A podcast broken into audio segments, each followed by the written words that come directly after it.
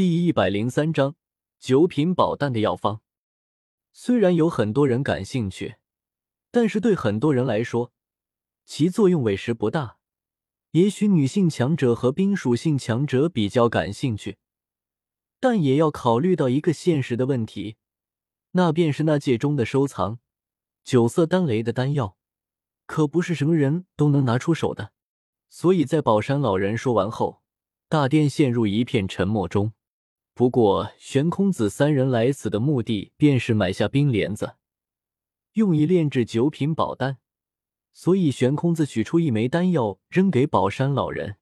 而在宝山老人接过玉瓶之时，环顾四周，满脸微笑说道：“还有人要交换吗？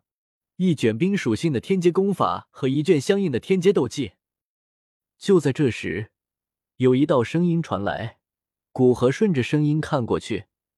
愕然发现，出生的居然是那位购买交易会第一个物品的女性强者。见他报价，古河皱起眉头。虽然这三枚冰莲子主要是玄空子他们三人需要，但是当他们三人用冰莲子莲子丹药之时，由于需要借他的异火，肯定会请古河到场，那他便可以学习三人的炼药术。而若是在收集药材这一步便没有完成。那对他的学习大计无疑是一个极大的打击。不过古河相信，光论财力而言，肯定是作为丹塔巨头的玄空子比较强。再说，炼制九品宝丹是三巨头一起的事，若是玄空子比不上，玄一和天雷子也不会看着。而做了几十年的丹塔巨头，三人的库藏加起来，哪怕一般的斗圣也比不上。更不要说一个还未到半圣的女性强者。悬空自与坐在旁边的天雷子玄一对视一眼，从那戒之中再取出一个玉瓶，扔给宝山老人。宝山老人接过玉瓶，只是拨开一点瓶塞，便笑的眼睛都眯成一条缝，道：“这位朋友出两枚九色丹雷的丹药，还有继续出价的吗？”到了这里，宝山老人也认为这是最终价格。所以只是例行问问，眼见玄空子一言不合便掏出九色丹雷的丹药，不说其他人，哪怕坐他身边的古河也是吓了一跳。天阶功法和配套的天阶斗技虽然珍贵，但顶多比九色丹雷的丹药珍贵一点点。玄空子哪怕只是拿出一枚七色丹雷的丹药，两枚丹药的总体价值也要比天阶功法和斗技珍贵。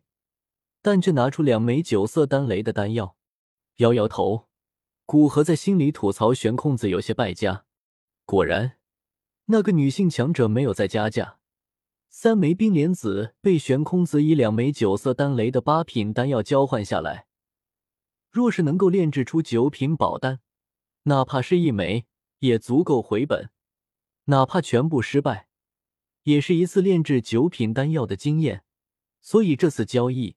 对双方来说，都算不上失败。交易完成，宝山老人将手中的物品挥手送给各自的主人，便取出一卷看起来颇为古朴的卷轴，深吸一口气，似乎要吐出埋藏在心里的情绪。这是我们此次空间交易会的最后一件物品，是一卷九品宝丹的完整药方。九品宝丹的珍贵就不要我说了吧，相比诸位都清楚。而这卷药方的主人希望能换一卷天阶中级的火属性功法或同等价值的丹药。经我们三宗判定，药方的价值足够。在宝山老人吐出他手中拿着的是九品宝丹的药方之时，整个大殿都微微哗然。这些站在中州顶峰的强者，很多都不顾仪态的站了起来，甚至有些声音都忘记掩饰。九品宝丹，那传说中的丹药真的存在？真是不虚此行！质疑声、感叹声、喧哗声，让大殿都有些声音显得嘈杂。肃静！眼见大殿越来越乱，宝山老人顾不得维持老好人的形象，怒喝一声，将大殿都震得嗡嗡作响。眼见主办方生气了，虽然很多人并不怕宝山老人，但还是得给他一个面子的。不然，下次空间交易会若是不邀请他们，对于他们来说也是一个麻烦事。所以在宝山老人声音落下，大殿渐渐安静下来。诸位，还请相信我们三宗上百年的信誉，这卷九品宝丹的药方经我们鉴定，的确真实可信。若是诸位在买完之后确定它是假的，尽管来这里，我们会原样赔偿。见大殿安静下来，宝山老人郑重道：“刚刚的议论之声，质疑三宗的虽然是少数，但宝山老人作为三宗推出的代理人，自然不会置之不理。而且说不定这还是一个让三宗名声更进一步的契机。所以，对于那些质疑之声，宝山老人决定要郑重对待。大殿中大多数人对宝山老人这个态度都是满意的。”哪怕一些本来对他怒喝而有些不满的人，都因为他这一番话而对他印象有所改观，觉得他是个实际人，由他所在宗门主持空间交易会是一个再正确不过的决定。多了，我也不多说。根据药方的记载，炼制出来的九品宝丹的作用便是彻底纯化一遍服用者的斗气，不仅有极大几率突破目前的境界，还可以将斗气与灵魂初步相结合。真正掌握一身的实力，对以后境界的突破有很大的好处。现在请各位出价吧。宝山老人见好就收，直接将在场之人最关心的丹药效果说了出来。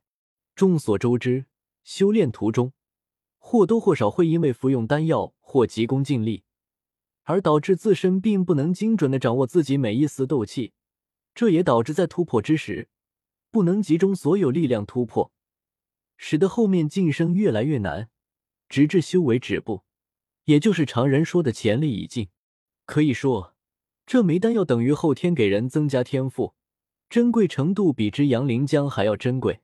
在宝山老人说出报价那一时刻，大殿之内顿时开始隐隐沸腾起来，许多难得一见的物品开始被这些强者拿出来。一卷天阶终极斗气，天阶终极斗气算什么？我出一卷天阶终极功法，一株万年玄灵藤和一卷天阶功法，两枚经历九色丹雷的丹药。